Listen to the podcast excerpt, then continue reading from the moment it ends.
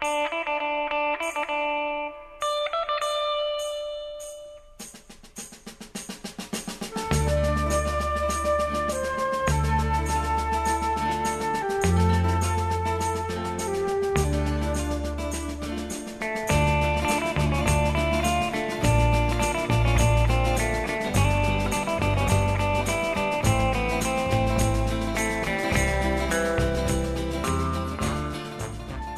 Olá pessoal, sejam bem-vindos a mais um podcast Cinema em Cena. Esta é a nossa edição número 38 e a quinta entrada na nossa série Grandes Diretores, na qual nós já falamos sobre Steven Spielberg, Martin Scorsese, Billy Wilder e David Cronenberg.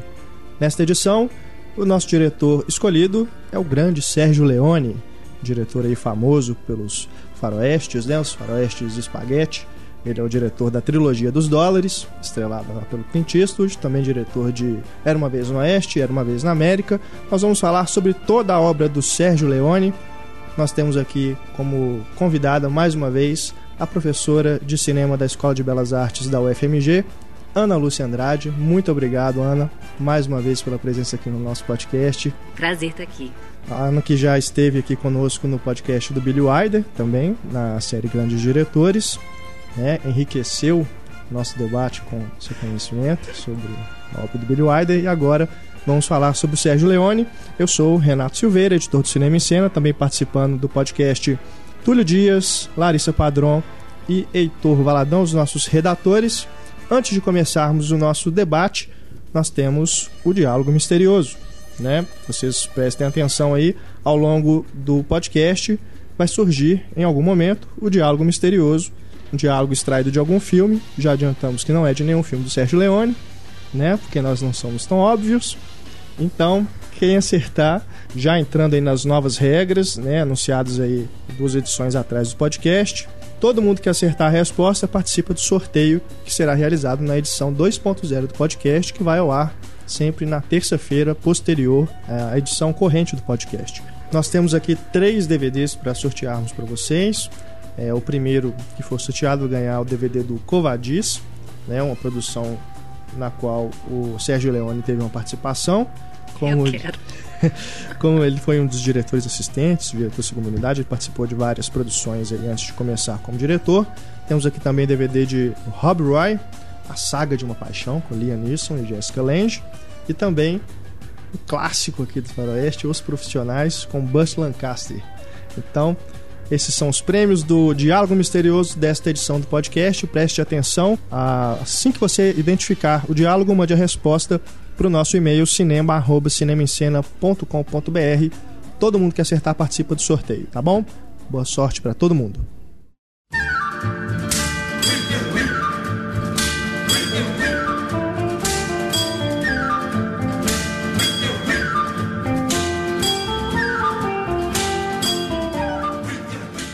Sérgio Leone, diretor muito cultuado, né, por vários cinéfilos, também por vários diretores, né, influenciou a carreira de muita gente que está nativa hoje. Ele começou, ele nasceu em 1929 em Roma, né, italiano, e começou a carreira aí cinematográfica como diretor assistente, né, participou de vários clássicos aí, por exemplo, Ben-Hur, né? Ben-Hur, aliás, teve muita gente envolvida, né? Um épico daquele tamanho, né? O Sérgio Leone ele participou é, como diretor assistente, diretor de segunda unidade de algumas sequências. Ele também participou do Covadis, né, que é um dos DVDs aqui que vamos sortear. E também trabalhou, olha só, no clássico do neorrealismo Ladrões de Bicicleta. Né? Ele também teve participação ali nesse filmaço. Se eu não me engano, ele faz inclusive uma pontinha, é, como um padre no, no filme. É, a estreia dele, aliás, ele como diretor mesmo, ele participou ainda de alguns filmes que aqui no Brasil, se não me engano, não foram lançados. Né? Tenho aqui que traduzindo o título em inglês, aliás, do italiano para o português, é, seria algo como Roubar um Trem. É, esse filme de 54, ele também participou como diretor, não é acreditado. E também depois de Os Últimos Dias de Pompeia, uma das várias versões dessa história, ele assumiu a direção depois que o diretor, o Mário Bonar, ele ficou doente, então o Leone completou o filme esse filme de 59. Ele só veio realmente a ser creditado como diretor, tem o nome dele lá, até um filme dirigido por Sérgio Leone, em 50, aliás, em 61, Colosso de Rhodes, né? Um, também que é até curioso que parece quase uma refilmagem dos últimos dias de Pompeia, né? Só trocando as cidades e trocando o que acontece, né? O, o cenário, né? Mas tem envolvido ali aquela coisa da corrupção política, né? Do poder, a luta pelo poder e tal. Colosso de Rhodes que existe aqui no Brasil, Heitor? DVD? Acho não, existe, nos não? Estados Unidos eu acho que ele saiu, assim, uma versão é, oficial da, da Warner, Brasil, né? Se eu não me engano, eu vi nesses cult classics, essas coisas. Talvez. Eu, eu infelizmente, então, vamos descobrir para que eu possa incluí-lo na minha coleção. Colosso de Rhodes, começar falando um pouquinho dele. É um filme que se passa lá na Grécia, né? Onde é, eles constroem aquela, aquele monumento, né? O famoso monumento do Colosso de Rhodes. E tem toda aquela trama, né? De cobiça, né? No poder lá. Tem os gladiadores também. E eu disse que parece meio que uma refilmagem de Os Últimos Dias de Pompeia, porque até o terremoto. Nos últimos dias de Pompeia, o negócio é o vulcão, né? Que explode e destrói a cidade toda, nessa tem um terremoto. então, a cena do, do, da arena lá também, com os gladiadores também é muito parecida. Enfim, é um filme quase. Quase, quase uma refilmagem mesmo, né? Só que agora com o Leone assumindo realmente a direção. Talvez por os últimos de Pompeia ter agradado, né? Fala assim, não, vai, faz um outro aqui de parecida. É porque naquela época não obrigatoriamente tinha continuação, né? Hoje em dia é isso. Ah, tá, você fez esse filme, todo mundo gostou, então vamos é. fazer o 2, vamos fazer o 3, né? Naquela época é assim, vamos fazer um parecido. Mas é mais honesto, né? Fazer, chamar de um. É, fazer do que ficar fazendo 2, 3 e 4, é. caça-níquel. Verdade. Pesado, Mas é um filme que não é né, muito lembrado, assim, como o filme do Sérgio Leone tudo, é realmente o primeiro dele, aliás, como quase sempre acontece, né, com grandes diretores, assim, não é sempre o primeiro filme que fica marcado, assim, como um grande filme realizado por eles. Mas nesse filme a gente já começa a observar que o Leone começa já a, a explorar a composição de tela, né, explorar o scope e tudo, é, ele realmente ali já começa a exercitar esse estilo dele que depois nos faroestes fica realmente marcante. É um filme também que não tem, é o único filme dele que não tem trilha sonora do Ennio Morricone, né? Os outros todos que ele realizou depois foi feito com essa parceria ia ficar engraçado, né? E também é curioso que as cenas externas, né, que é realizada em locação, a gente já começa a observar que ele tem realmente aquele gosto, ele lembra pela, parece lembra, começa até a lembrar já os faroestes ali, né, aquela coisa dos, dos cavalos, né, os cenários abertos e tudo, que é coisa que ele explora muito, né, os campos abertos, né, depois nos faroestes. Provavelmente foi o primeiro filme do Leone que eu vi na minha vida, mas eu era muito criança, numa época em que passava a sessão cineação na, na, falecida TV Tupi. Agora eu vou entregar a minha idade. Mas passava sábado à tarde ensinação e era muito comum esses épicos italianos. Assim, não tinha a menor ideia de que isso era do Sérgio Leone.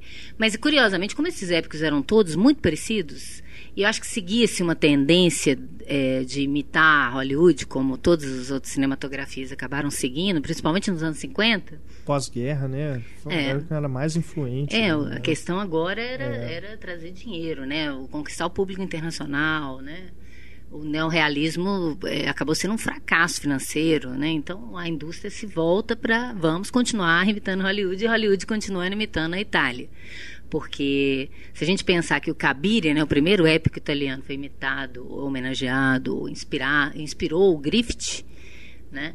Então, é, é engraçado isso. Nos anos 50 e 60, Hollywood começa a fazer épicos como os italianos faziam, né? E os italianos começam a querer imitar os épicos de Hollywood. Isso é maluco. é.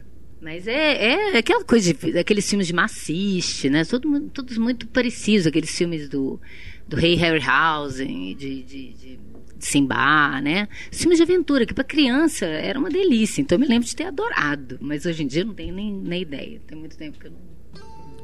Tem muita gente que fala que o Tarantino ele copia o Leone em várias coisas, mas o Leone copiava um monte de gente, um monte de coisa. Ele foi processado pelo Kurosawa por, pelo que diz que por, por, por, um punhado de dólares é considerado um remake do Yojimbo Guarda-Costas, mas ele não pagou o Kurosawa por esse remake. Aí o Kurosawa falou e processou ele. Ele é um, ele é um, é um ladrão no bom sentido, né? Assim, é. ele não, ele não, ele não imita, não, ele rouba.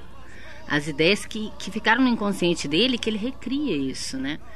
De uma forma como um cinéfilo apaixonado mesmo. É, a questão é que o Leone, depois aí, o, aliás, não só o Leone, né, os outros diretores que também fizeram faroestes spaghetti, né, os western spaghetti, eles fizeram versões de faroestes, porque esses filmes surgiram depois que o faroeste americano, o faroeste original, já estava em declínio. É, né? O western é um gênero tipicamente americano, não faz pois é. sentido é. nenhum não italiano faz. falar sobre a história né, americana. É, né? Se você vê, por exemplo, filmes como o Django, né, que realmente não tem, não tem porquê um, o Sérgio Corbucci, né, o italiano, fazer um filme daquele jeito, com Franco Nero falando italiano, passando no velho oeste americano. O que né? eu acho que dá certo do Leone é porque, na verdade, ele não quer mexer com a história americana. Ele quer falar do cinema. Exato. É. A questão dele é cinematográfica. Ele não está preocupado com a história do Velho Oeste, com a história dos anos 30 nos Estados Unidos, nos outros filmes.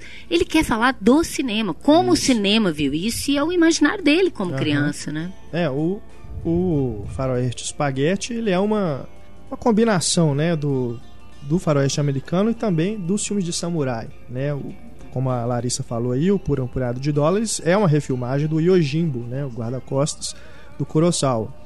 É, tanto é que o Yojimbo é de 61, Por um Punhado de Dólares é de 64. São filmes que estão muito próximos né, um do outro. E é, você percebe né, no, no, filme essa coisa do anti-herói. Né, os personagens eles são é, mau caráter, num bom sentido, né, mau caráter no bom sentido é, o, o, personagem do Clint Eastwood, ele você vê que ele tem lampejos, né, de moral, assim, mas ele é um caçador de recompensas, né, assim como os outros personagens dos outros filmes também. É aquela coisa do, do bandido com honra, né? É, mas não, não existe nos faroestes do Leone o cowboy, né? Tem é o pistoleiro, o caçador é. de recompensas, né? O ladrão. Não, não tem, tem aquela coisa do mocinho, mocinho, né? Não tem, é, não tem o John Wayne, né? Mas é, isso que tá falando aí do. A Larissa falou do Tarantino e tal, é, é isso, é a influência clara do Tarantino, porque o Leone faz versões de faroeste, o Tarantino faz versões dos filmes do Leone, né? Se a gente for pegar aquela a boneca russa, né, que tinha aqueles bonequinhos, tem um dentro do outro, o Tarantino é o que tá lá embaixo, é o último, né? o Tarantino, ele fala que ele não sabe, quando ele começou a filmar, ele não sabia os termos técnicos, assim, então na hora que ele queria um super close, ele virar, não, me dá um Sérgio Leone. Eu quero um Sérgio é, Leone. Exato. E complementando. Que é outro cinéfilo. Exatamente. Complementando o que a Ana falou, é, essa coisa do inconsciente dele, é, ele usava muito referência de livros que ele lia na infância. Tem uma cena do Três Homens em Conflito que tem um canhão num trem. Aí a galera, porra, de onde você inventou isso? Isso não existe. Ele pegou um livro que tinha lá um canhão atrás num trem. Não, mas consciência o, muito legal. O, se a gente for pensar, né, o próprio Kurosawa era um fã de faroeste, né, do cinema americano, né? É, é, o que é interessante é do, do, do cinema é, do, desses cineastas que começam para valer nos anos 60, né, é que eles são cinéfilos. E o, o Tarantino é, o, é o, o, cinéfilo atual mais conhecido, ele, o Almodóvar. São pessoas que se referem ao próprio cinema, ao imaginário do cinema clássico que construiu ao longo de anos, né, pra, na nossa cabeça, aquelas imagens dos gêneros clássicos, né? Uhum. Então, eu acho que é, é, é até coerente isso, né? Um, um cinéfilo e bebendo no outro cinéfilo.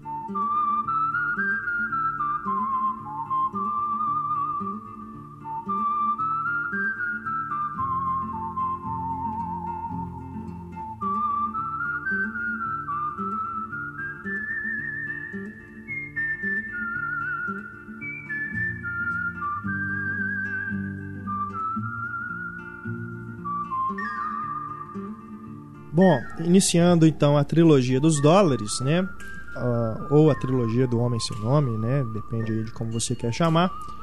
Só, não é uma coisa para complementar. Esse negócio da, de ser conhecido como é, do Homem Sem Nome é tipo pura jogada de marketing. Porque tem filme que o Clint Eastwood tem nome. No Três Homens em Conflito não, ele é, é chamado porque ele Cada filme ele tem um nome, né? No primeiro ele chama ele Joe, No segundo. É, Exato, mas como é que surgiu esse Manco, né? o assim. marketing Alguma disso? outra esse né? O cara? Ah, A ideia do cavaleiro misterioso, do sujeito, o cavaleiro solitário que chega lá num lugar, ninguém sabe direito quem é. Ele não chega e se registra no hotel, meu nome é fulano de tal. O John Wayne sempre tem nome, nome e sobrenome. John Wayne, James Stewart, quem que você quiser. Né? O cara que eu sou essa figura, dá a cara, ah tá, eu sou essa pessoa, né?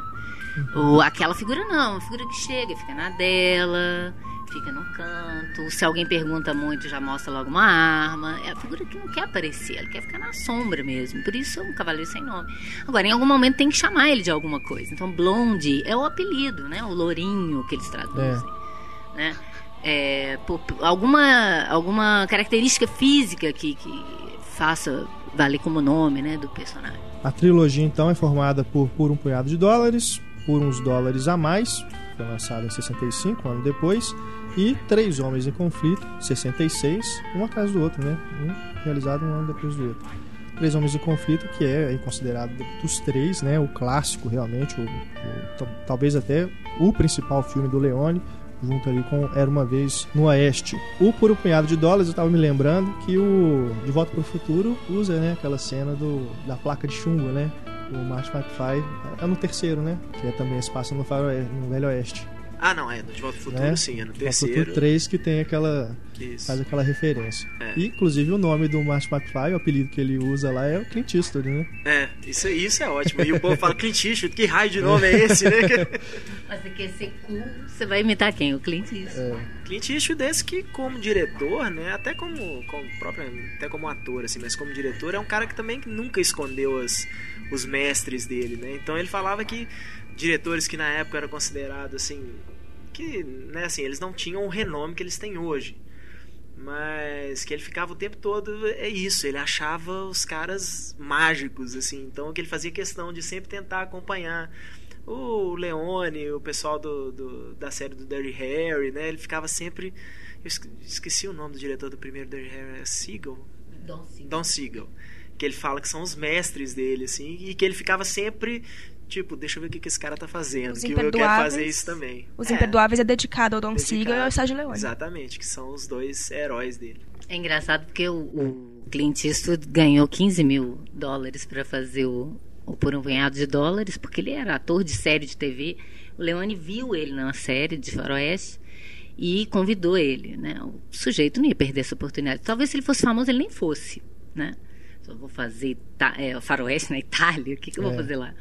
E, e- ele virou um astro, e tanto é que ele, o salário foi aume- o salário tanto quanto a, a verba do filme, né, foi aumentando ao longo do- dos anos. No, no último filme ele já ganhava 250 mil dólares, né?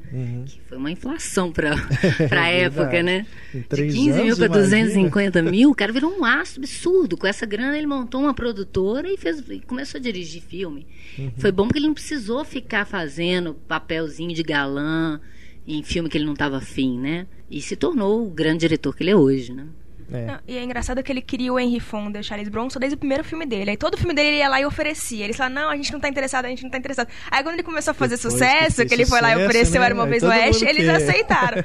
e é engraçado que metade do orçamento do Era Uma Vez no Oeste é com o ator, assim. Porque ele só pegou atores caríssimos na época, né? O Henry Fonda devia ser uma fortuna naquela época. Que, que é uma coisa que continua até hoje, né? Quando você olha o orçamento de um filme, a coisa mais cara no, no filme, quando você tem astros, são os salários dos atores. Ah, a diferença num filme com Tom Cruise, que por ter o Tom Cruise vai pra 100 milhões de dólares de orçamento, porque o salário dele é 20, né? Já é um quinto aí do orçamento, já é só o salário de um cara. Bom, sem querer desviar do assunto. É, eu tava vendo uma entrevista com o Clint Eastwood, se eu não me engano foi no Actors Studio, e ele contando sobre um, um- por um punhado de dólares que ele foi, fez o filme, né? Naquela época, quem que é esse cara, esse Sérgio Leone aí, já tinha, né? Ninguém nos Estados Unidos mal mal conhecia o nome. E foi oferecido pra ele e tal, e ele topou, e ele foi, fez o filme, achou muito legal, assim, gostou e voltou pros Estados Unidos. E que aí e ele esqueceu do filme. Assim, esqueceu. não- nessa época não tinha essa coisa de promover o filme, né? Sair viajando, mundo afora, dando entrevistas e e tal. E que ele esqueceu do filme, assim. Aí que um belo, né? É, o um belo dia veio a oferta pra ele fazer o Unidos segundo. depois, né? Ele falou, mas espera aí. Nem, nem, esse filme nem passou aqui nos Estados Unidos ainda. Falou, cara, lá na Itália é um sucesso gigantesco. Sérgio Leone virou o Aham. diretor lá no- na Itália. Ele falou, ah, que legal, bacana. Aí que, que ele voltou pro segundo, assim. Clint Eastwood levou muitos dos outros atores que aceitaram fazer filme depois, né? Eles ligavam para o James Coburn conta, né? Quando eu ligo para ele, você acha que eu aceito? Eu falo, aceita, meu filho. Você nunca vai ter oportunidade de trabalhar com um cara desse. E ele começou a atrair outras pessoas, né? Essa coisa de de super close. Qual ator não adora um close? Um cara é. que só filma com close. Uhum. Que dá personagens que, que, que tem uma, uma curva interessantíssima para o ator. Né, para ele poder improvisar, não não improvisar tanto porque o Leone nem gostava disso, mas para é, dar uma dimensão assim do, do, seu talento, né? Tanto é que ele atraiu as figuras, né? O Rod Steiger, o Eli Wallach, depois o próprio De Niro, que é o cara que vem herdeiro desse método aí de atuação.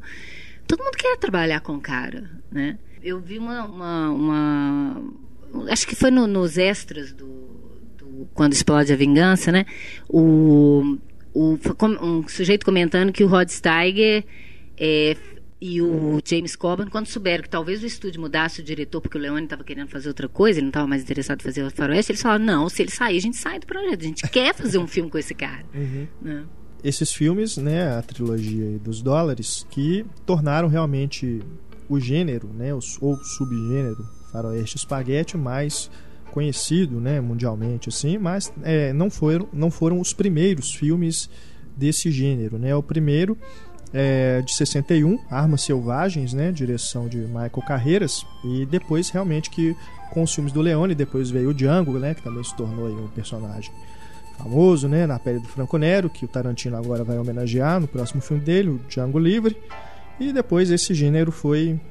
É, durou mais ou menos uma década por aí. Depois ele começou a entrar na autoparódia também, né? Com Trinity, né? Que também o Leone, inclusive, participou de alguma coisa ali, dando ideia, né? Mas, a, sem pular muito lá pra frente, ainda falando aqui do, da trilogia dos dólares, Três Homens em Conflito realmente, para mim, é, é o melhor dos três. Aliás, não só o melhor dos três. Eu eu tenho eu, essas coisas de fazer lista de melhores filmes, né, de todos os tempos, né, isso é sempre complicado. Mas na minha última, a última vez em que eu listei, eu coloquei ele só abaixo do 2001, que é o meu filme favorito de todos os tempos. Que realmente, cara, Três Homens em Conflito, eu sei que Era uma vez no Oeste é uma coisa que todo mundo fala muito, né, que é o filme que desconstrói o faroeste, né, que é aquela é realmente um época, é maravilhoso, também adoro, mas Três Homens em Conflito meu amigo.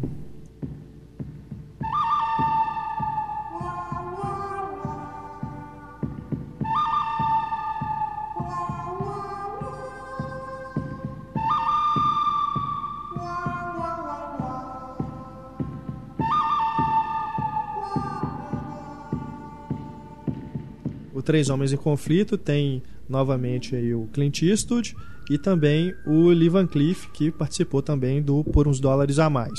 É curioso porque muita gente fala que isso, isso é histórico, né? Os filmes de ação, né? Os filmes de ação urbanos, eles surgiram depois que realmente o faroeste deixou de ser interessante. Depois do Faroeste Spaghetti, né? Ali nos anos 70 realmente começaram, esses filmes começaram a ser feitos com Sam Peckinpah, né? Outros diretores. Substituíram os cavalos por carros, Isso, né? É, exato, né? O Dirty Harry com o próprio Clint Eastwood e tudo. É, e desses filmes de ação, o Duro de Matar, né, é o considerado o filme divisor de águas, que aí o herói começa realmente a apanhar, ele se torna mais crível e você se identifica mais com ele. Mas a gente tem que lembrar que o, o personagem do Clint Eastwood já apanha pra cacete nos filmes. Né? Todo filme ele leva uma ele surra. Ele apanha todo... demais, né? E ele é teoricamente o herói, né? Apesar de ser um anti-herói, ele é tem insolação num deserto. né? Você sente dó do cara, que ele apanha demais, torturado, enfim.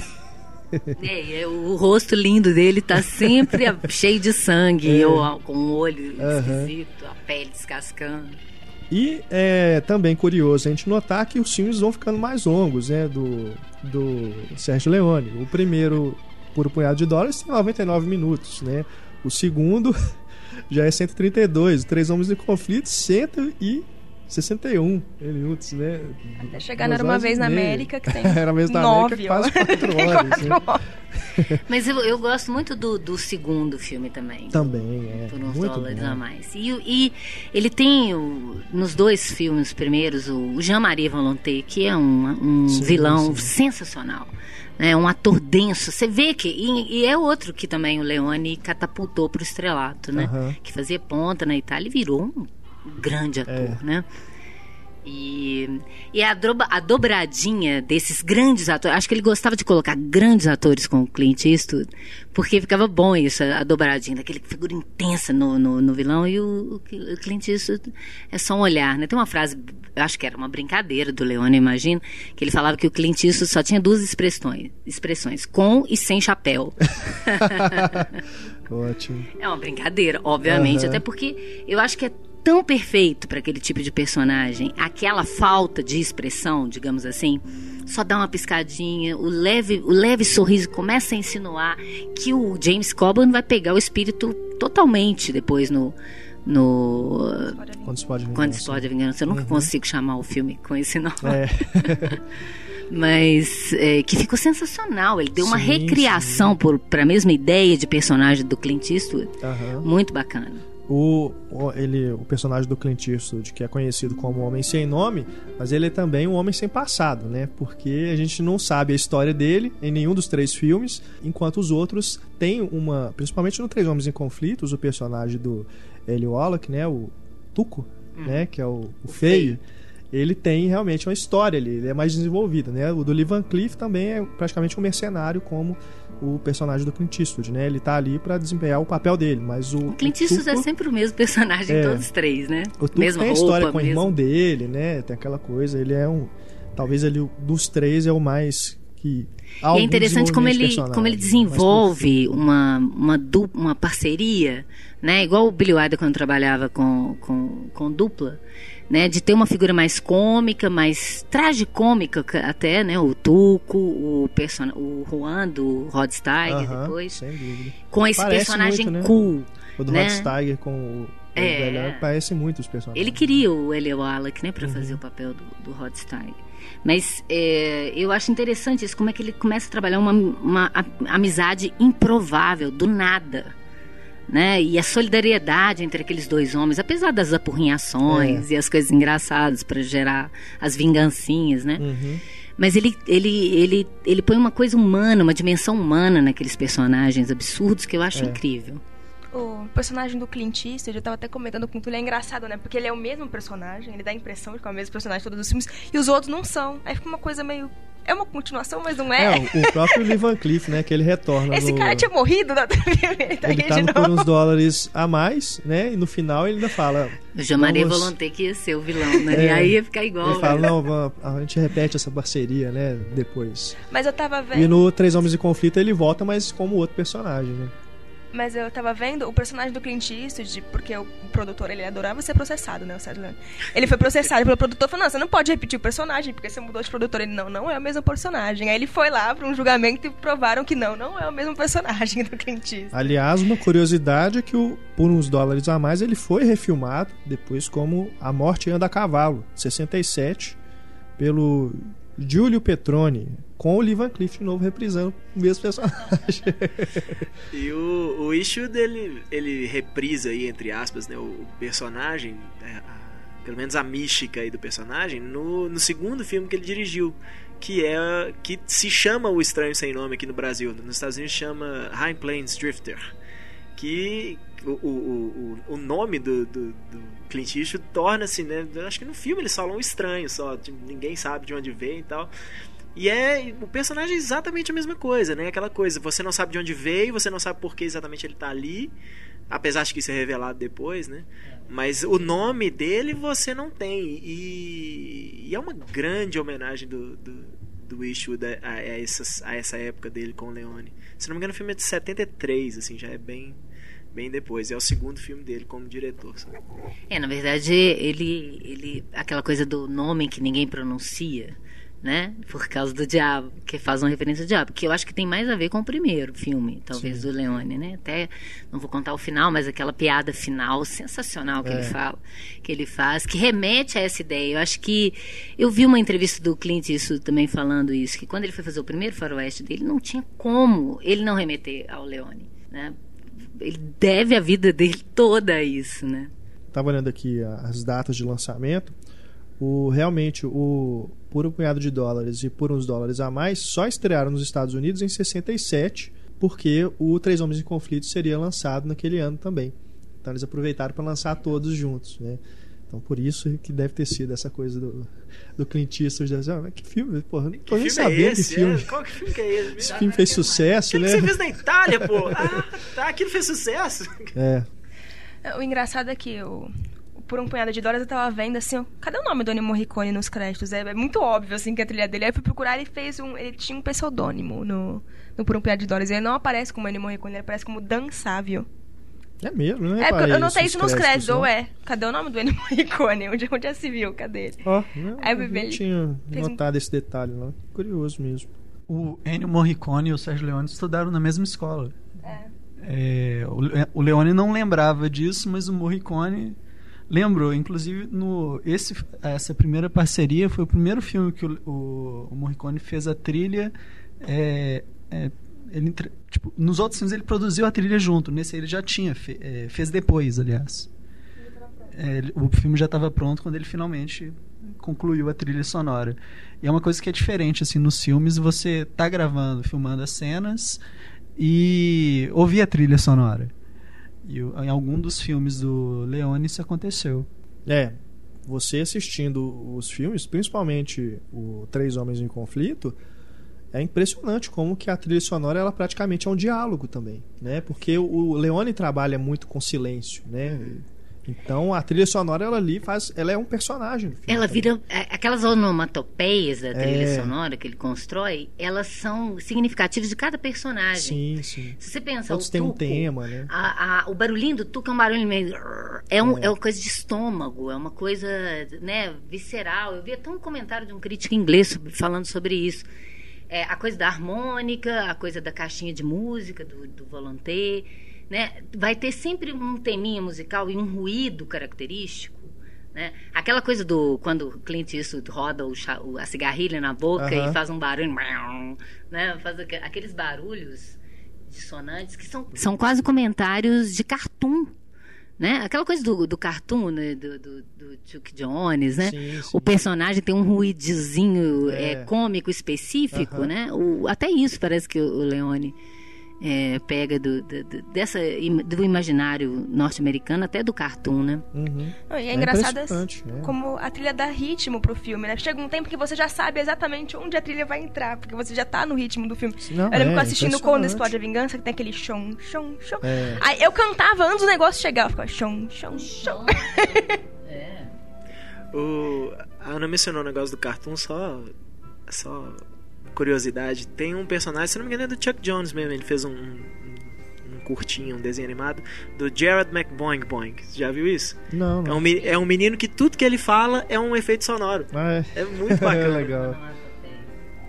É, o, o chão, chão, chão, aliás, a, dos, das primeiras vezes que, que colocou-se letra, entre aspas, se é que pode chamar isso de letra, uma palavra numa música do, do, do Leone, porque, na verdade, era o som que o interessava, o som que remetia a chão, né? O que é o John, que é o Juan e que é, é. todos os, os Joãos dele. Do, eu não, não sei qual dos filmes que é, mas tem um que parece que tá falando We Can Fight. É. We Can Fight. Eu acho né? que é no Três Homens. E, é, eu acho que é do Três Homens mesmo. Ou é no segundo? É no segundo. É, não, não, é o segundo, é o por, um dó. E eu, eu também confundi eu agora. com o melhor de Morricone. Aí tem todos os, os temas clássicos, né? Eu confundo. É, não, esse é o é. segundo. Esse é, é o né? segundo, né? é o do banco, do roubo do banco. É, é para uns olhos a mais. Mas até eu, eu confundi também agora. Eu tava falando do, do barulho de estômago, não é do, do Tuco, é do Juan, do, do Rodstein. Que começa também com fome, a questão né, do, do, do desejo lá que eu tava falando na, na diligência, né? Então ele vai trabalhar com essa questão da a música, ela é quase com um comentário subjetivo do que que o personagem está sentindo. Sim, sim. Né? Fora que ela emociona a gente em lugares que você não sabe por que você está emocionado, vai ter um duelo e você está emocionado. É. porque às vezes ela, ela fica até parecendo meio fora de lugar. Aham. E tem essa coisa também de gravar, fazer algumas gravações e repetir isso na montagem, que nos dois primeiros filmes eu acho que às vezes ela fica over. Sim. Parece que toda hora tem que colocar a música naquele trecho porque acabou. Aí corta a música de repente. Você percebe uma edição sonora meio estranha. As coisas de novela das oito. É, meio- você fica que meio um mal feito. personagem vem aquela musiquinha junto.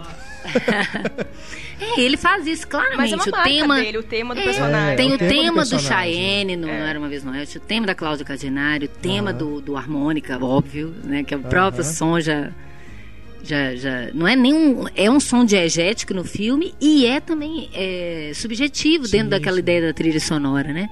Isso é muito interessante. Então, assim, a música fica tensa de repente, você fala, "Ai, meu Deus, vai acontecer alguma É, coisa. é engraçado tá isso um na diálogo trilha. tranquilo. É. A música, ela, ela é um, um comentário interessante também no filme, né? Ela não é só um reforço dramático. Ela é quase que um personagem de fora observando e, e gozando as coisas, comentando as coisas, né? É, o Morricone acho que vai merecer até um podcast só pra ele, porque ele é praticamente um cineasta. Né, o compositor, mexe com a trilha sonora, mas é praticamente um cineasta, que é impressionante realmente a forma como a música dele é, é impactante e também como é construída, né? Por exemplo, no Três Homens em Conflito, o tema clássico, né, com assovio e tal, que é o tema de abertura, é, ele tem aqueles barulhos no começo, que são barulhos de pássaro, né? São os animais lá da, da região que ele pegou esses que é um sons para formar. É, mistura os animais, o coiote, pássaro e tudo, é, para criar o, o, o som, né? o som da música. elemento muito importante Sim, nos filmes sim. do Leone. A, le- a natureza, ela praticamente, ela é também um observador impaci- é, que não pode fazer nada para intervir ali, né? Assim, de certo modo, igual esse comentário do jocoso, né? Então o som ele, ele é mais um reforço dessa presença da natureza que eu acho que é forte nos, nos filmes dele. É claro, tá no deserto, tem as montanhas, tem não- mas não é nesse sentido que eu tô, que eu tô colocando, é só por não ser um filme de cidade. Aham. Né? Mas é, é essa coisa do homem ficar menor ou maior do que a própria montanha, né? Em no- nos momentos que são significativos para a história. É, tem horas que, que tem. Eu, eu acho que isso vem um pouco do imaginário italiano, né? O, o Fellini tinha isso também do som do vento, né? É, tem um- um- uma coisa de observar a realidade com um caráter muito subjetivo. É por isso que, que o Fellini saiu do, do neorrealismo italiano. Ele não estava preocupado com a realidade em si, mas como é a subjetividade dele vendo aquela realidade. O Leone, então, nem se fala, ele não está nem um pouco preocupado com a realidade. Ele está preocupado totalmente com a subjetividade. Não é à toa que ele é considerado barroco, assim, né? Essa coisa sempre grandiloquente, é, melodramática, operística, sensacional. Não tem nada. É uma ceninha de nada e ela é grandiosa. É um sujeito horroroso, sem dente, e ela é bonita a cena, mesmo com aquela imagem, com o objeto filmado sendo feio, a, a cena é linda. Né? Ele tem uma, uma questão é, plástica fortíssima, né? É, eu brinco, Aqueles eu tava... planos longos, né? aqueles closes É. assim de dura aquilo na cara de uma pessoa que você fala. É, eu acho que ele pega a principal estratégia do Western que, que é apontada, que o John Ford sacou muito bem, que todo mundo imitou.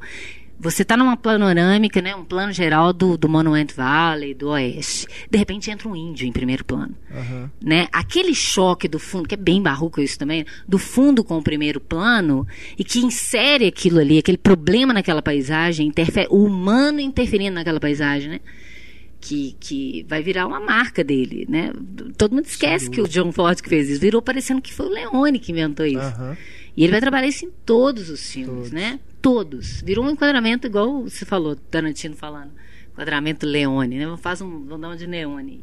Porque é, virou. Inclusive, não, eu fico até imaginando. um diretor como o Leone trabalhando hoje com 3D, você imagina. Que sensacional. Ia vir uma gota porque- de suor em cima você, né? Pois é, porque ele trabalha os espaços da tela de uma forma que é impressionante. Tudo ali é explorado. Você percebe exatamente isso, as três dimensões. Tem o cara aqui no primeiro plano, né? Às vezes de lado ou de frente.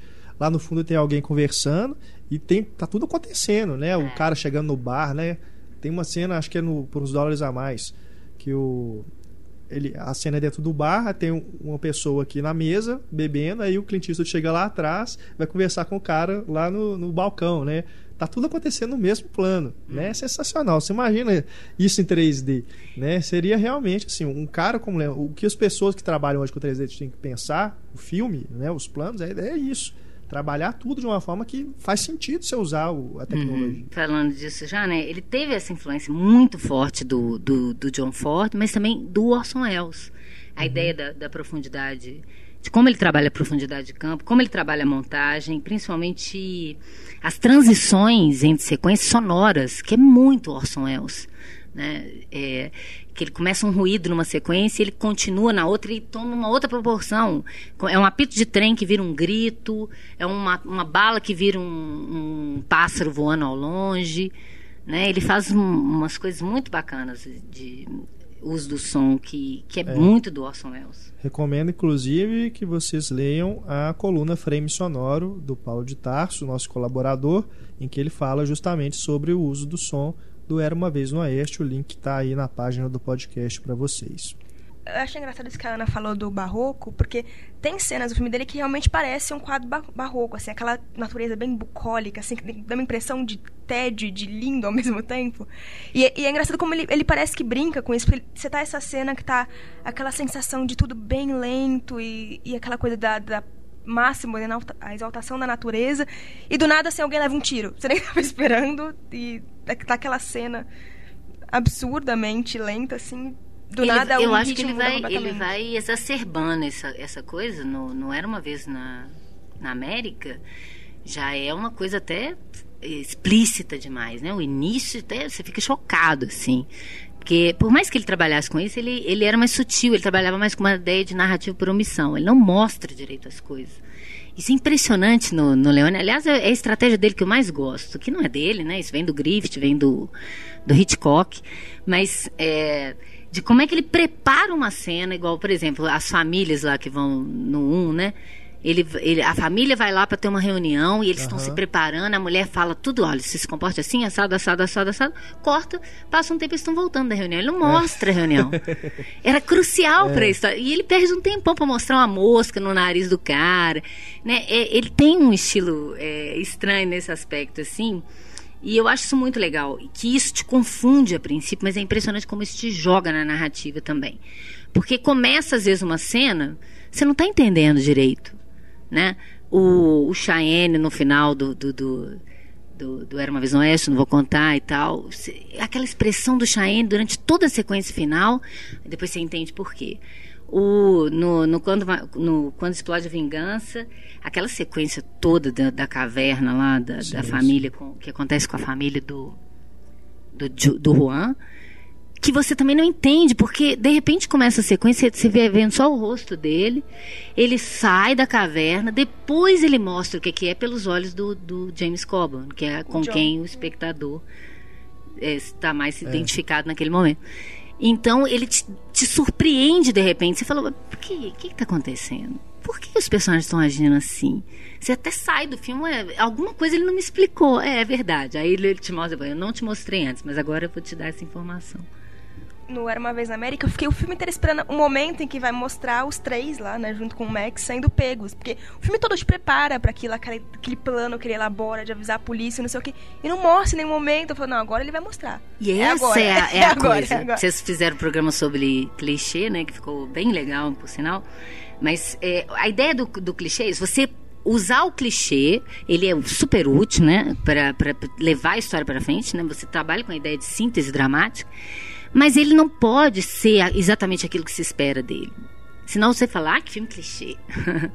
Agora, todo. Ninguém fala isso do Tarantino. Porque o Tarantino é um cara. Eu vou pegar todos os clichês do mundo. E aí sim, eu vou surpreender com aquilo que você. O Billy White tem uma frase ótima que é. A, a essência do cômico é pegar um clichê disseminado e dar um passo além, dar um, mostrar uma coisa diferente de repente. Você está achando que você vai, já sabe tudo que vai acontecer e aí você dá um, um lance inesperado. Eu acho que o Leone faz isso o tempo todo. Ele vai, ele faz clichê dele mesmo. É. Né? Ele virou auto-paródico, Verdade. de certo modo, mas ele te dá uma, uma, surpresa no final. De algum modo, aquilo que ele, que ele criou expectativa para você, ele dá um jeito de reverter essa expectativa. É por isso que o cara coloca no meio de um duelo um flashback. Uhum. É, que, quer quebrar mais expectativa do que isso? Né? Você tá ali, agora vai acontecer um negócio. Finalmente você tem um, um cara a cara. Você passou o filme inteiro o cara procurando o outro. Aí quando vai ter o duelo, não, ele vai lá para passar. E isso é tão forte, porque o duelo em si não importa, é. importa o motivo por que vai haver aquele duelo. É. Né? E aliás, a minha, a minha sequência favorita, o meu filme favorito, se é para colocar um favorito, embora a gente não possa comparar isso, era uma vez na, no Oeste mesmo. E a minha, uma das minhas sequências favoritas é o flashback do, do, do Charles Bronson, que uhum. eu acho sensacional. Aliás, esse cinema mudo do Leone é, é, um, é, o que eu mais gosto nele, é o cinema dele. Eu não estou preocupada muito bem com o que aquela história está querendo dizer, claro. é, é cinema mesmo. É né? cinema. Eu acho que não tem jeito de você não gostar. Ah, não estou entendendo essa história. Ele não está preocupado de contar uma história. Assiste, né? Exatamente. É, é, tão bonito de se ver. Essa coisa barroca, essa coisa grandiloquente, eu, eu adoro particularmente. Eu, eu brinco até, eu falo, é uma coisa meio Jorge Ben. Você tá preocupado com a letra do Jorge Ben? Você tá preocupado com o ritmo, que é maravilhoso. É, por aí assim, mesmo. Não, não que não seja importante ah, as histórias claro. dele, até porque ele tem faroeste muito mais denso do que Hollywood fez em, é. em anos, assim, né? Apesar disso, se for olhar, todas as histórias são bacanas. São muito bem, bacanas. Né? é, eu tô falando sacadas. assim, é. Como se é porque, não importasse. É, porque, né? Aquela forma, a forma é tão interessante. Exato, é. E todos os personagens dele, por mais inexpressivo, por mais que seja o Clint Eastwood inexpressivo, todos os personagens dele têm uma psicologia que você consegue compreender. Completamente. Sim. Não é nada... E pelos recursos cinematográficos. Sim, e sem, e sem precisar de diálogo. É. O que eu acho mais. Ele faz filme mudo, eu adoro isso. Né? E quando tem um diálogo, o diálogo é bacanérrimo. É. Eu acho que o que eu, eu não sei escolher o que eu mais gosto. É tão complicado fazer isso, mas eu, eu gosto muito do Quando Explode a Vingança. Muito mesmo. Muito do. E o que eu mais gosto é como o personagem do Juan, ele vai fazendo meio que o contrário do que. Filme de guerra, geralmente você pega o mocinho e a guerra destrói. Ele vai transformar ele num canalha, não sei o que. O Juan é o contrário, a guerra humaniza ele. Ele é um canalha no começo do filme. Você tem, tem ódio daquele cara chato que fala rápido. E a guerra humaniza ele. Ele não precisa de fala para isso. Você vai vendo isso pelos olhos dele. Cada cena, cada cena ele tá cansado daquilo e a guerra tá humanizando ele. É, quando explode a vingança é de 71, né? E talvez seja aí o filme realmente mais político, né? Que explora uma questão mais política ali por trás, né? Do, nos bastidores. E o Leone não estava preocupado com isso. Né? Quando ele via é. críticas falando que Exato. o filme era revolucionário, ele falou assim: não, o filme é anarquista. Eu estou falando da, do, do, do, desencanto de um, um revolucionário, que era o, o, James Coburn, e um que se torna sem saber porquê. Eu estou pelo contrário, eu estou me ferrando para essa revolução. É. Eu, o que ele gosta mesmo é da ideia do homem anarquista, do sujeito que resolve é, a, que faz aquilo que ele acha que é certo, sem exatamente uma moral, uhum. sem exatamente uma pressão religiosa, política ou, ou policial em cima dele. E isso é muito bacana nos personagens. Como que, por isso que um Clint Eastwood, um James Coburn, é, a, o próprio Juan, o Tuco, em algum momento eles têm uma ética, uma, uma dignidade fabulosa. Porque não depende de moral e não depende de religião e de nada disso. Uhum. É uma questão de humanidade. Um olha para o outro, não é cena que o Tuco, que ele vê, ele, o, o Eastwood ouve a conversa do Tuco com o irmão. Sim. E o silêncio dele demonstra a solidariedade dele em relação a, ao que aconteceu com o irmão. E o Tuco acabou de deixar ele no deserto, em, com insolação, o cara quase morreu. Mas aquilo ali redime ele, porque ele viu que ele é humano. Ele tem um problema com a família, paraná. Isso é muito uhum. bacana. É, não, eu, o que eu gosto no, quando explode a vingança é justamente isso. Ele é irônico. Ele é um filme político, mas ele é completamente irônico, porque o herói da, da revolução é o cara que não tá nem aí pra revolução. Ele quer dinheiro, ele não quer a revolução. Em vários momentos ele quebra isso. A, a, a, pra mim, a melhor cena inicial dele é o do Quando Explode a Vingança. Aquela é. cena inicial que você vê e você fica, nossa, coitadinho desse cara. E aí a situação toda reverte, ele mostra é. quem é o coitadinho aqui, quem são os animais aqui. Ah, ali cena. tem uma crítica, assim, por mais que ele fale é. que não é. tem, é, é, é explícito. Eu não, nunca vi nada óbvio, tão explícito na minha vida. Né? Aquela montagem, aquela, os diálogos, né? É, que ele, ele faz também uma montagem de imagem e de som naquela sequência inicial do, sensacional, totalmente é. subjetiva do ponto de vista do Juan. E ali a gente é, vê a classe burguesa da mesma forma que o Juan. Ele usa né? os planos, os close extremos né? na boca, nos olhos, né? Aquela coisa, Aquela coisa fica que incomoda mesmo. Né? É, o que, que, é incômodo mesmo? É a pobreza? É o cara ferrado, né? É. Sujo? Ou é isso? E, e, ele faz muito isso, né? As pessoas comuns nos filmes dele, mesmo o herói, elas são suadas, sujas. Você sente cheiro, né, no filme do, do Leone. É, Você- a mosca saindo fora. Que nunca você vai ver o John Wayne suado, com o topete desarrumado, a roupinha branca com uma sujeira. Nunca. Então ele, ele de certo modo, ele tornou. É, é- é estranho isso, né? Ele operati é, deixando o trem tão, tão operístico, ele transforma ele em mais real do que o próprio cinema americano fez, de certo modo. Se a gente for pensar que aquilo devia ser um poeirão, não é? Um sol. Não tinha escova de dente. O povo ficava é, dias e dias andando a cavalo. Sem tomar É. banho. Então, no filme, toda hora eles falam isso, né? Todo mundo tá sempre louco por um banho nos filmes dele, né? Isso é muito legal. Aham. A curiosidade engraçada, a Ana falou do sujo, aquele poncho, né, que o Clint Eastwood usa nos três filmes, diz que eles nunca lavaram aquilo. Porque eles queriam que tivesse cara de sujo, que nunca E foi era do lavado. Clint aquele- né? De- parece que já existia um, um figurino para pro personagem. E o Clint Eastwood chegou, ele tinha viajado e levou aquele poncho. E, e ele- o Leone falou: não, nós vamos usar isso. E só tinha um, o figurino que estava arrumado para ele, tinha três, quatro lá que ele podia trocar, se rasgasse. Então não podia rasgar, não podia sujar. E na verdade, eu acho que talvez ele não lavou por causa disso, né? Era, um- era único. A mesma coisa com o chapéu. O cliente falava que não, tem que levar isso pro hotel porque se sumir fudeu, não vai ter outro pra colocar. E, aliás, o figurino é uma coisa sempre muito bacana nos filmes dele, né? Ele inventou essa coisa de aqueles. É uma coisa até que o quadrinho vai imitar muito, né? Aquela visualidade dos chapelões, os sobretudos. Né? Uma coisa que. É, que isso vem também da animação. De longe você vê o personagem como silhueta, que é uma das, das é, características né, da animação, dos princípios da animação, que é quando você é, desenha um personagem, a silhueta dele tem que dizer mais ou menos o que ele faz. Os filmes do Leone, se você botar um contraluz, você vê perfeitamente a silhueta. Né? Quem é quem, é quem Paraná, onde que tá, o que que tá fazendo, qual é o gesto, né? Parece até de uma pessoa que, que desenha. E o, o- a direção de arte, né? Porque quando falo do figurino, é a mesma É. pessoa que Não, é trabalha. impressionante. Eu, direção eu tava de até.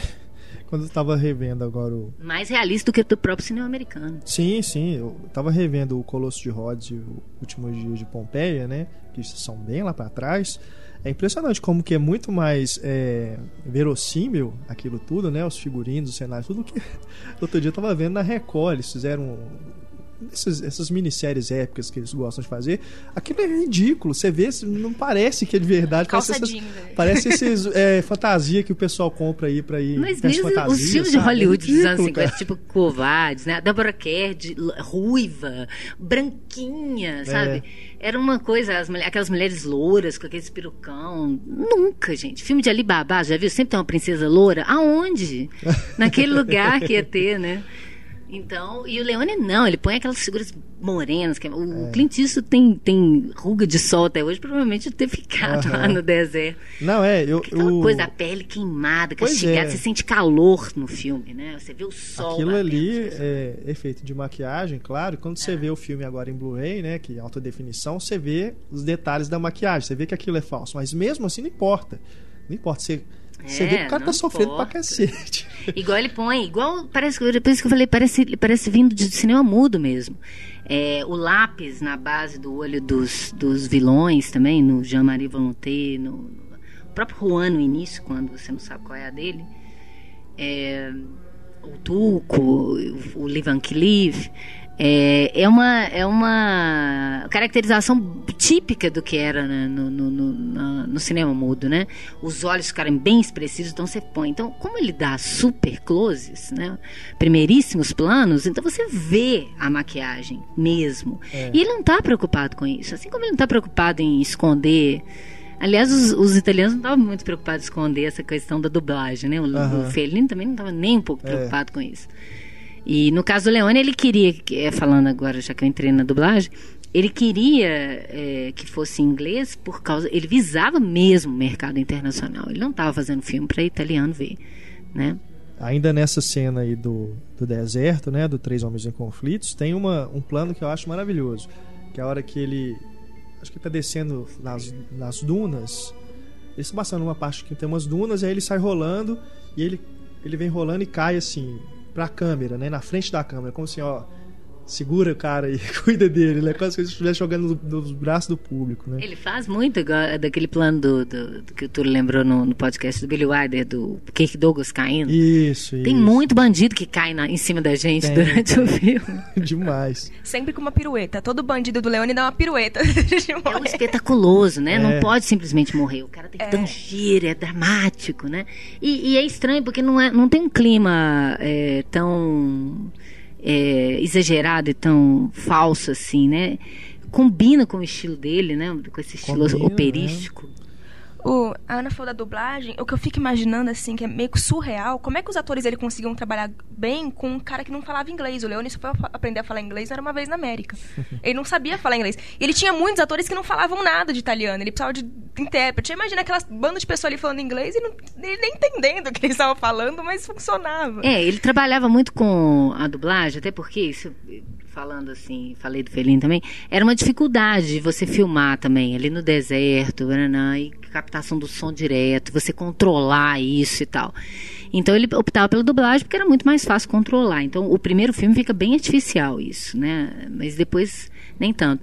Agora, no Quando Explode a Vingança, é, parece que o, como o Rod Steiger ele é um ator do, do, do Actors Studio, né? Do, do método de atuação lá, é, que, que é uma coisa de improvisação, de no momento perceber o que, que o personagem está sentindo a partir de si mesmo e tal. Então ele falou: Eu não consigo trabalhar assim. Eu não vou dublar isso depois. Ele convenceu o Leone. E era complicado. Nas cenas de, cheio de explosão, nas cenas de explosão tinha que fazer. E o Rod Steiger acabava dando trabalho para o Leone em relação a isso.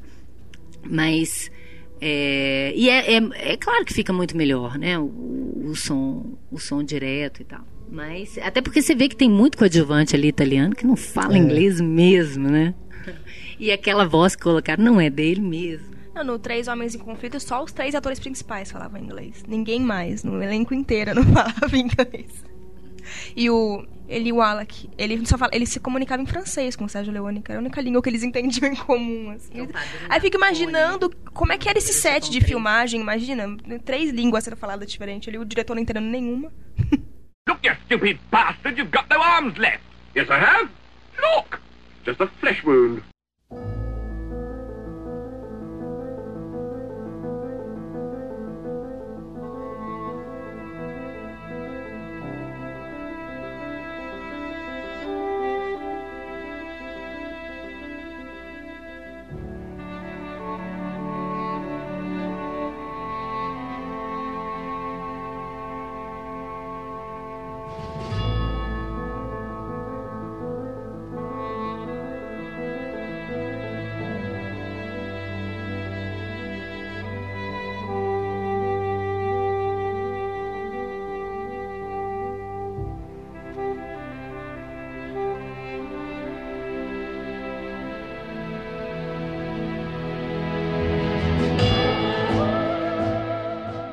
Outra coisa que a gente não pode deixar de falar também é da montagem, né, nos filmes do, do Leone. A Ana citou aí aquela cena do quando explode a vingança na carruagem, né, com os burgueses lá, e que ali ele faz uma coisa mais frenética, né? Quase Eisensteiniana. É, o que o Leone ele, ele é, é incrível como que ele trabalha com planos longos, planos, né, mais calmos. Ele, ele, os filmes dele são muito calmos, mas quando ele sabe que é o momento, que ali tem que ser uma coisa mais rápida, né?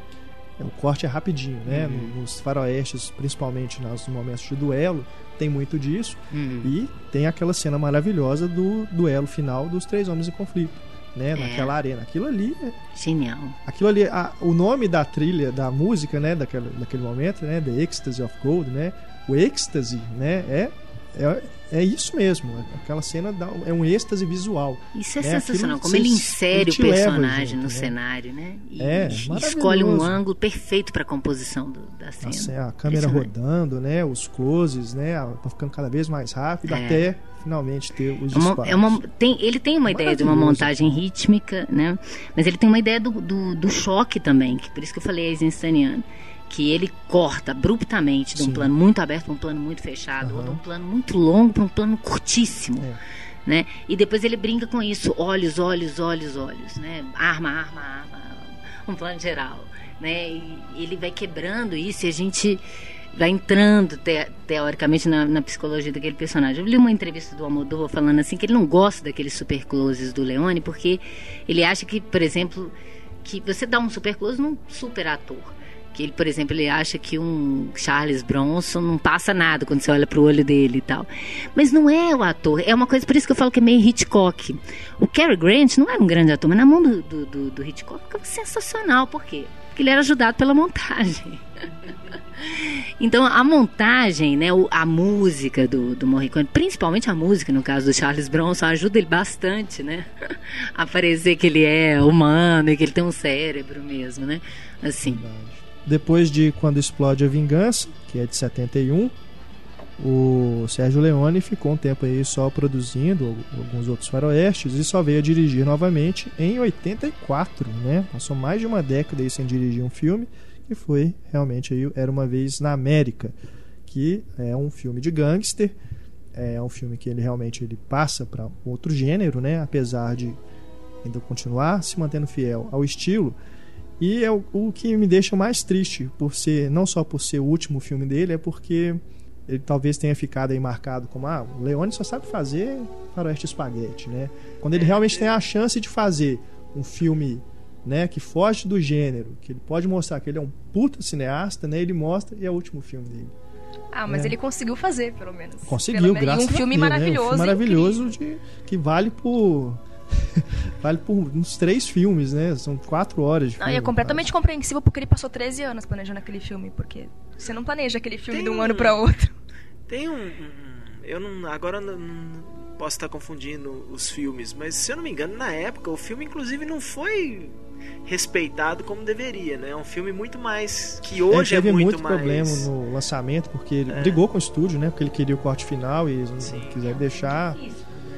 É. Exatamente. E aí. Me parece, inclusive, que o primeiro lançamento foi uma versão montada assim. É, não fazia nem sentido. cortada com duas coisas. horas e é. falavam que era um horror. E aí acho que o filme foi malhado bem malhado. Mesmo, é. E depois lançado assim a versão do diretor que, né? Ah, tá. Esse era o filme que o Leone fez. Ah, então tá bom. Então entendemos agora. Não, a montagem você tá falando. Você vê que a montagem ela é, ela é preparada desde o roteiro, porque Sim. ela é estrutura o filme Sim, inteiro. Totalmente. Não tem jeito de você construir um roteiro daquele sem pensar na montagem antes. Não, foi, não é um filme de mesa de montagem, definitivamente.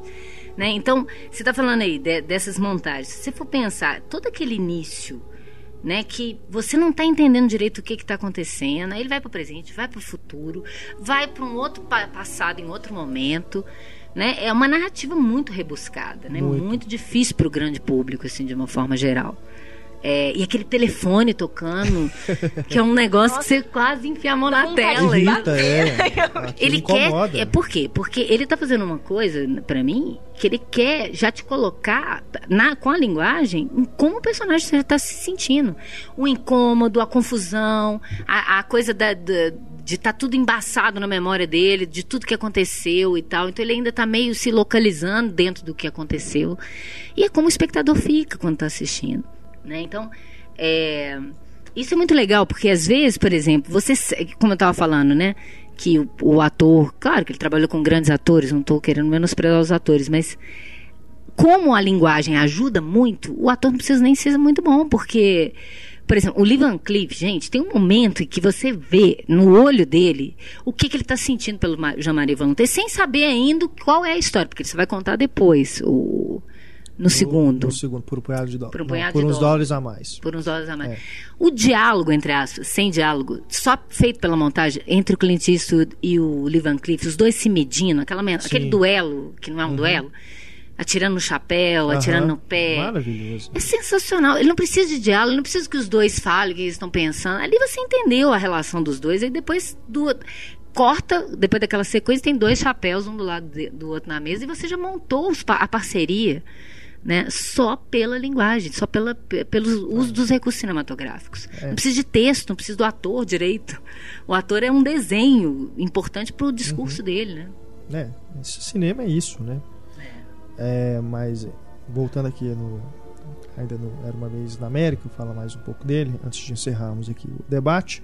É incrível como que é um filme que, assim como os outros do Leone, é um filme que se desenvolve com uma calma surpreendente, né? Um filme que vai num ritmo assim que ele dá tempo para tudo, né? Não tem pressa para resolver nada e praticamente ali metade do filme é um filme de gangster com crianças, né?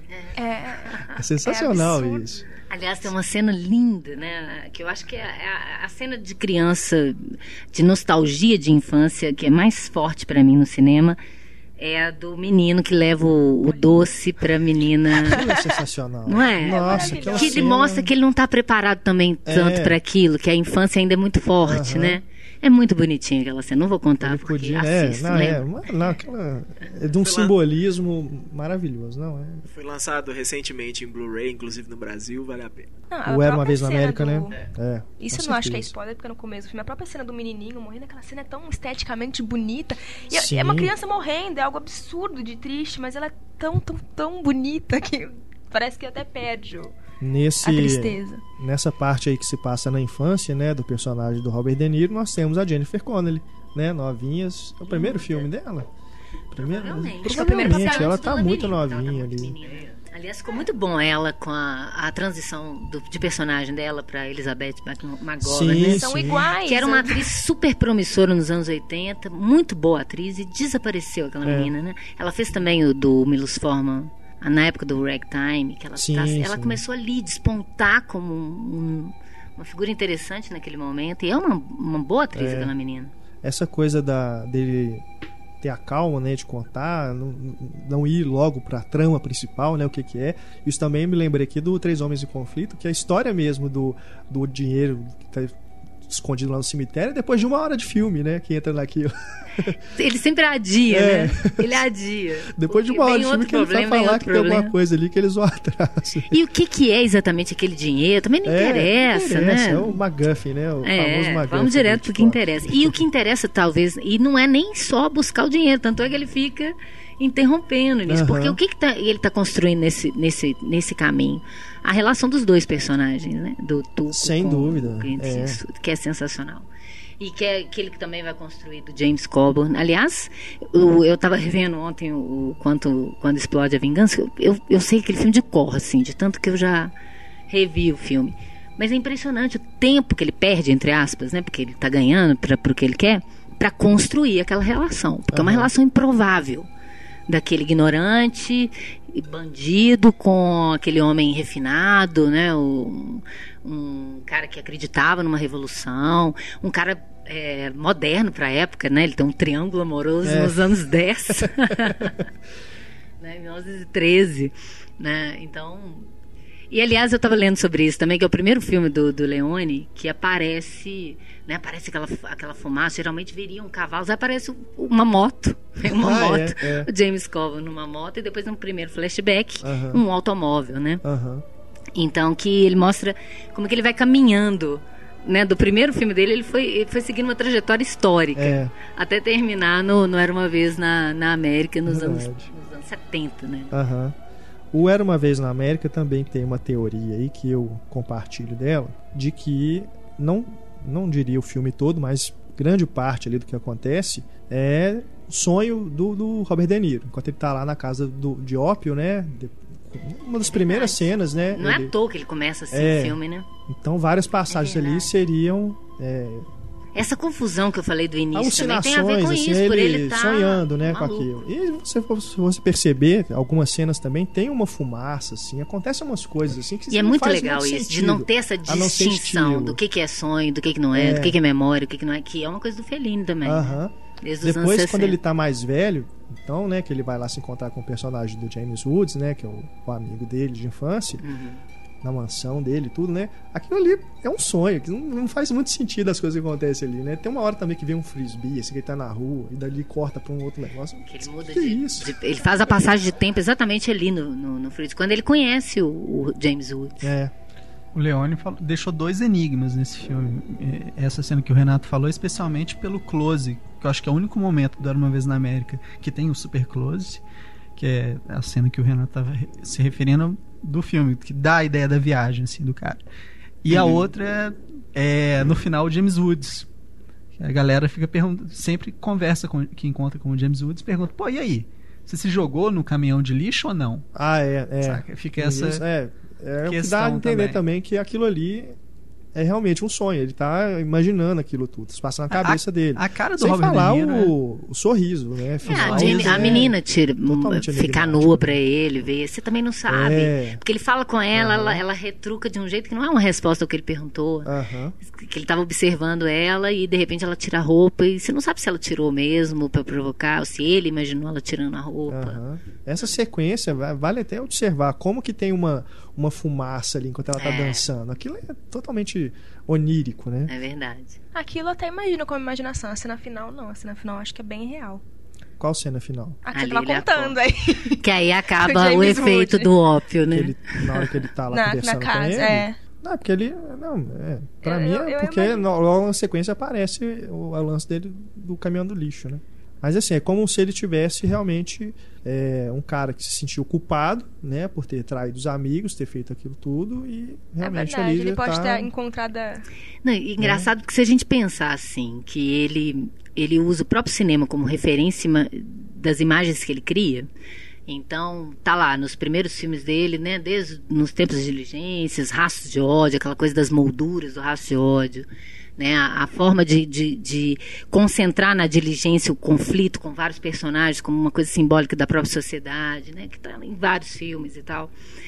É, a questão do, do, do cavaleiro solitário, da amizade que surge entre os homens, ah, enfim, várias questões, tanto estéticas quanto narrativas é, do western antigo. E é, no, no Quando Explode a Vingança, ele remete, inclusive, à fase irlandesa do, do, do, do John Ford, né? quando ele faz os flashbacks do Sean na, na Irlanda. Agora, se a gente pensar assim, então, então Era Uma Vez na América, que é de 83, ele também deve ter sido influenciado pelo Poderoso Chefão, no imaginário do. Leone É. né? Acredito Porque que se ele sim. se baseou em todos os filmes de gangster que ele viu, desde os, desde os filmes mudos até os anos 30, né? Os primeiros filmes sonoros de gangster. E ele vai falando sobre isso, o primeiro Scarface. Então, o Poderoso É, Chefão também dúvida, né? influenciou. Até porque aquela reconstituição de época daquela Nova York, daquele início, ela não remete a nenhuma outra reconstituição do cinema que não seja do Coppola. Uhum. Apesar, é, apesar de ser em Little Italy, né? Mas é o bairro judeu e lá era o bairro, ita- o bairro italiano e da mesma proporção, né? O Sérgio Leone foi oferecido a direção do Poderoso Chefão pra ele, mas ele recusou porque ele falava que, ah não, isso está glorificando a máfia, não quero isso. Mas ele se arrependeu anos depois. Depois que ele viu do, do Uma Pô, gente, o cara fez um filme melhor do que talvez eu faria. Não, assim, a gente não tem como saber, né? Não, Bom. eu- é engraçado assim, é, é isso que a gente. A Ana tava falando que tem vezes que não importa ele ter um ator tão bom assim, tanto que ele trabalha com Charles Bronson, mas não era uma vez na América, eu acho fundamental ele ter o Robert De Niro, assim. É fundamental ele ter o Robert De Niro. Não, e é impressionante como que o Robert De Niro ali, interpretando ele mais velho, É igual ele hoje. ele é igual hoje e também melhor. Eu falei isso ontem. Ele tá um ator melhor do que ele é hoje. Eu, eu até pensei, será que filmaram esse filme por muitos anos? Não é possível. Eu realmente, né? É. Agora, sacanagem falar assim do Charles Bronson. O Charles Bronson vi- virou piada depois, na velhice, lá quando ele É, tava. fazia- ele é bom ator? Não, não é que ele é um bom ator, mas pro que ele fazia. Não, pro que ele fazia, ele faz direitinho, assim. Ele não é bom. Clint Eastwood também. Não, mas o Clint Eastwood é bom. É diferente, mas o, o Então. Charles Bronson tem um carisma que, que, que é difícil. Ah, tem sim. Mas disse que teve uma, uma briguinha entre o Clint Eastwood e o Sérgio Leone e que ele usou no final pra, pra meio que apurrinhar o Clint Eastwood e falou assim, ah, que ele tava trabalhando com o Robert De Niro, agora ele falou, é uma diferença muito grande trabalhar com um bom ator. Coisa que ele não tinha feito antes. Mas é, é- é interessante porque de- dentro dessa ideia do que eu estava falando, como ele subverte os, os clichês, né? No, no Era Uma Vez na América, isso é sensacional, porque ele pega Sim. o clichê do Henry Fonda como é, mito. O que eu estava falando é isso, ele pega o cinema como um mito, né? Um mito, a mítica do cinema. O, o Henry Fonda é o bom moço americano por excelência. E É. ele vira um dos os vilões mais cruéis que já houve na história do cinema e sem fazer carinha de mal e de vilão, não. Aliás, o Henry Fonda ele deve muito ao Sérgio Leone, que talvez seja o melhor papel da vida dele, assim, pra mim. Porque antes ele fazia mais ou menos a mesma coisa, né? Dentro dessa ideia da mítica de Hollywood, da época de ouro dos estúdios, que os, os astros só faziam o mesmo tipo de papel, Foi a primeira vez que ele fez um papel totalmente diferente daquilo que ele estava acostumado. E ele tá maravilhoso mesmo. Isso né? é, É, aquilo que algo- eu falei, de uma sutileza. Ele não precisa fazer carinha de mal. Aham. Ou fazer coisa. Até porque o verdadeiro mal, ele não fica fazendo carinha de mal. Quem faz isso é o capanga É, não é?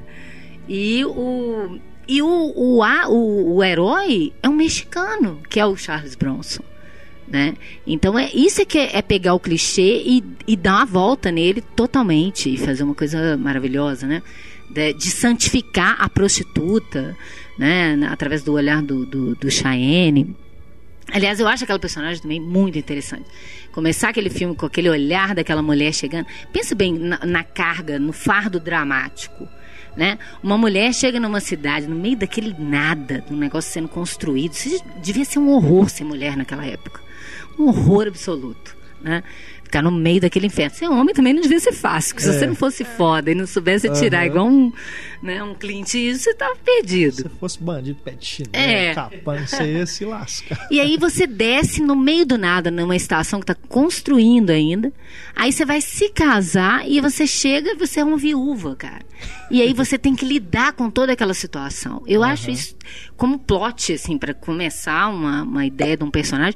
Não precisa nem explicar quem é essa mulher, não. Ela já tem uma carga dramática fortíssima ali. E é impo- faroeste, Ainda tem um né? passado interessante. Num faroeste, que a É. mulher era só a Exato, mocinha, né? a menina que o cara vai casar no final, ou a professorinha idiota, É ou a prostituta boa. É bacana como ele explora isso, porque ela- ela passa muito tempo esperando alguém na estação. E é um plano longo, assim, ela esperando e ninguém chega. E você já sentiu no começo, aquela mulher já é viúva. E você sente. A primeira sensação dela é essa. Ela esperando um tempão por ninguém vai vir buscar ela. É, Aliás, o, o- o início também de- do, do filme que a gente não comentou, né? Aqueles quase 15 minutos de Sim, silêncio. Cinema mudo, quando eu falo cinema mudo, é cinema sem diálogo, né? Porque o som no cinema do, do, do Leone é fundamental. É, mas aquela coisa daquele moinho. Sim, sim. Como que ele te dá uma ideia que o Kubrick fazia? Você falou do, do 2001 ser seu filme de cabeceira. O Kubrick ele tinha uma coisa maravilhosa que mais do que te contar uma história, aliás, ele também não estava muito preocupado de contar a história, era te fazer passar por uma experiência. Então você assiste 2001, você tem uma ideia Aham. do que, que deve ser o espaço. O Leone no início, só no início do, do Era uma vez no Oeste, ele te dá uma ideia do que, que devia ser o, aquele, aquele momento. Né?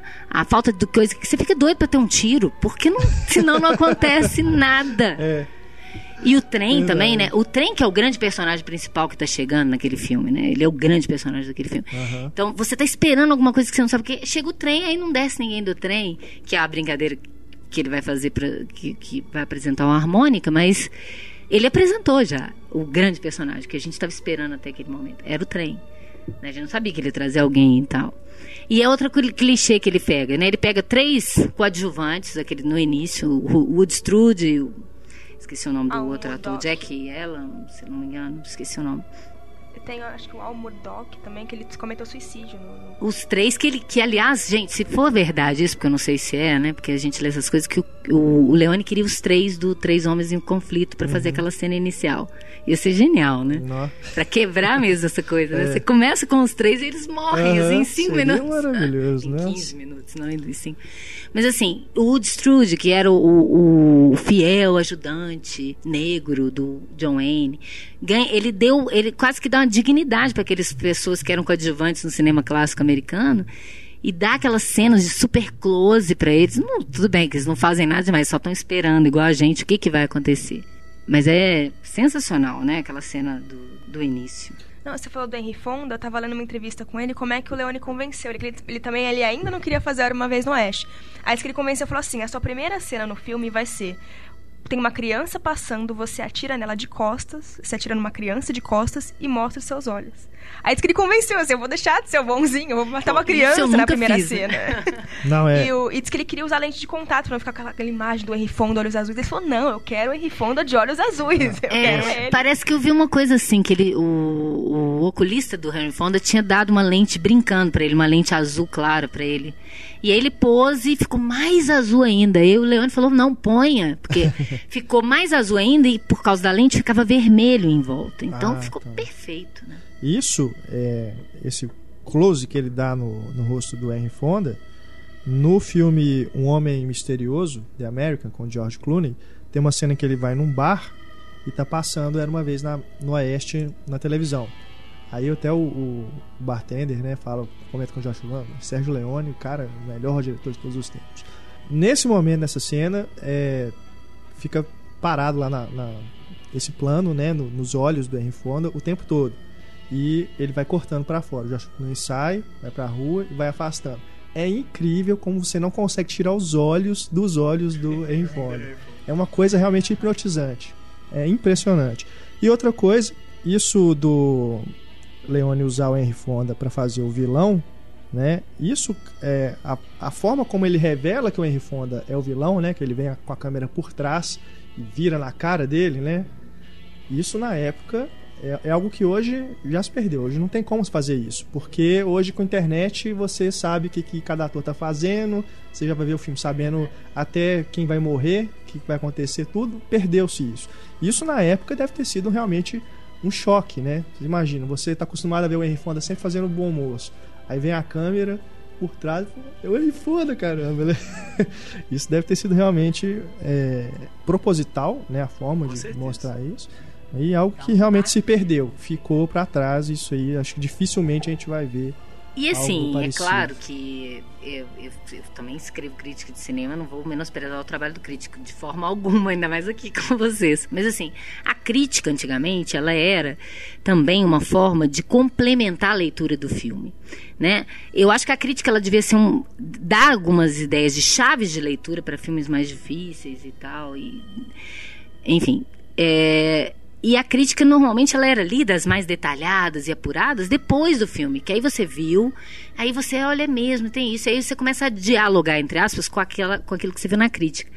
Mas hoje em dia, às vezes tem tanta crítica que, que não é crítica, que são sinopses alongadas com, com adjetivos do, do pessoais da, da pessoa, é, né? É o que mais tem. É o que mais tem. E aí, é, eu acho tão maravilhoso quando você entra num cinema, você não sabe nada, você não sabe nem o gênero e as coisas, as informações vão sendo dadas fresquinhas para você. Como o escritor, eu tenho certeza, preparou aquilo para você ir recebendo aquela do, da, dosagem aos poucos de informação, que é o que o Leone faz maravilhosamente bem. Como que ele vai dosando as informações? Sim, sim. E aí, aos poucos, onde é que ele está querendo chegar com isso? Aquela abertura sensacional do, do segundo, né, que começa uma figura vindo lá ao longe, que é, é a cena uhum. clássica do, do, do, do faroeste, né? O Sim. sujeito vindo, de repente, você ouve alguém no, no extra-campo, né? Uhum. Que aí você vê que é uma subjetiva. Aí você ouve um gatilho sendo puxado. E aí você entra na, na, na história. E aquilo ali, não, você não sabe quem é aquele cara. Aquilo ali era para você entrar na, na ideia do filme do, do Caçador de Recompensa. A partir daí ele não precisa mais voltar naquilo. Ele não está preocupado em seguir regra do, do, gênero. Ele tem um amor impressionante pelo gênero, mas ele não está preocupado em seguir regra. Eu acho que é isso que faz ele ir além. Ele, ele se soltar. E uma outra coisa também que eu ia falar, é, que eu esqueci, eu não posso deixar, porque eu marquei que eu tinha que falar isso. É, não era uma vez no Oeste, foi a primeira vez que ele filmou nos Estados Unidos, no Monument Valley, né, o cenário dos uhum. filmes do John Ford. E os outros filmes ele filmou na Espanha, é. né, ou no México e tal. E você sente, eu pelo menos senti isso. É claro que aquela música do Ennio Morricone, ela é filha da mãe, né, para te emocionar. Mas a, a Cláudia Cardinari indo até onde seria a fazenda dela, que já é uma sequência emocionante e tal, ela passando pelo Monument Valley, você sente o prazer do Leone de ter filmado aquilo ali. Né? Eu, como cinéfila, assim, eu sou apaixonada. Um dos lugares, eu tenho mais vontade de conhecer um monumento válido do que muito lugar na Europa, uhum. porque eu sou uma curiosa mulher que gosta de faroeste. Deve ter sido uma realização para ele, do, né? Uma realização pessoal assim do Leone. Nossa. Deve ter Você sido... sente, ele tá com tesão de filmar é. aquelas imagens. Ele fica um uhum. tempão, ele filma para lá, para cá. Isso é muito e legal. Muito bonito, né? Assim, com todo respeito ao John Ford, mas eu nunca vi uma, o Monument Valley de uma forma tão apaixonada, uhum. né? Sem dúvida. Bom, a gente já está chegando aqui ao final do programa. Só mais algumas curiosidades. É, depois do Era Uma Vez no Oeste, o Leone cogitou filmar, adaptar o Don Quixote para o cinema, com Clint Eastwood no papel principal e o Eli Wallach como o Sancho Panza. Imagina. Don Quixote, aliás, que parece que é um projeto maldito, né? Que Não ninguém é? consegue Nunca filmar sai. Don Quixote, cara. Deixa E também um outro projeto aqui que não, ele não conseguiu realizar, ele isso foi pouco antes dele morrer, é, ele planejava fazer um filme sobre o circo a Leningrado, né, com o De Niro, Robert De Niro como protagonista. Mas é um projeto que parece que já estava bem encaminhado, mas ele acabou falecendo, né? Teve um ataque cardíaco em 89 e nos deixou realmente órfãos. Imagina Sérgio Leone filmando aí depois. Pô, cara, realmente é um... Fazendo seu primeiro filme de guerra. Você sabia mesmo. que o cara só fez. É, são sete filmes que a gente falou sete, aqui? É, como diretor é, né? mesmo. Como diretor sete. mesmo, né? É realmente uma pena. Um puta diretor desse. Mas não precisa muito. É igual o Kubrick. O Kubrick É, também Kubrick não tem também muito tem filme. poucos filmes, O, né? o Scorsese fala isso num documentário, né? É uma pena que ele fez tão poucos filmes, mas tá bom.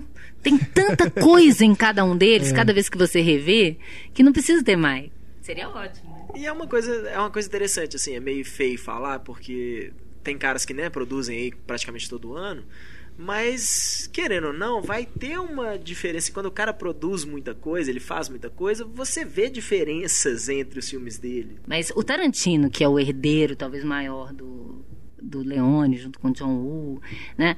É, ele, ele também tem, toma esse cuidado. Ele não está fazendo filme é, por imposição de estúdio ou para ter um filme por ano. Ele tem muito cuidado de elaborar o filme com muita é, precisão para ele não ter muita mancha na carreira dele. Eu acho que isso é maravilhoso, um diretor poder ter essa, essa liberdade, que é o que o Kubrick tinha. Se o Kubrick não estava satisfeito com o projeto, com o roteiro, com a produção, ele desistia e não fazia, ficava anos sem fazer. É. Então isso também dá um padrão de qualidade no currículo do sujeito, né? É, dúvida. porque o Leone também ele já teve a cota dele no início da carreira. Então depois ele pôde. E ele fez tanto sucesso com uma coisa, um, a princípio poderia ser até é, ridicularizada, né? Se a gente for pensar, um italiano fazer. Como foram os outros Western Spaghettis, né? Os do Juliano Gema e tal. É, mas ele é porque ele não tá só fazendo paródia e só brincando com o gênero. Ele é um cineasta. Ele tem uma visão de mundo e de cinema própria. Né? Isso coloca ele ao lado de um Fellini, sim. E por que não, né? Mesmo que com temáticas tão diferentes, né? Os dois amam o cinema da mesma forma. E isso é o mais importante, né? Não é o discurso em si, mas é, é ser um artista que tem algo realmente a dizer, né? E sabe usar os seus instrumentos daquela arte. Ana Lúcia, muito obrigado pela presença aqui no nosso podcast, mais uma vez. Acabei falando demais de novo. Não, mas Eu, falou, eu já ia, eu já ia falar, falou fazer esse comentário. demais. É, falou mais, falou bem Falei demais. Muito obrigado, Ana. A gente espera contar com você aqui mais Ai, eu vezes. espero voltar. É muito tá? bom. Muito obrigado a vocês também que nos ouviram aí nesse podcast sobre o Leone. Você pode deixar sua mensagem pra gente aí na página do podcast e também, lógico, mandar seus e-mails pra gente no cinema@cinemaencena.com.br, nosso Twitter arroba Cinema em Cena, nosso Facebook facebook.com/barra Cinema em Cena. Aguardamos a sua mensagem que também nós vamos retomar aí um pouco desse debate no podcast 2.0 que vai ao ar na terça-feira. Muito obrigado também a Heitor Valadão, Larissa Padrão e Túlio Dias pela participação aqui no podcast. Eu sou Renato Silveira, um grande abraço, assista Leone, tchau.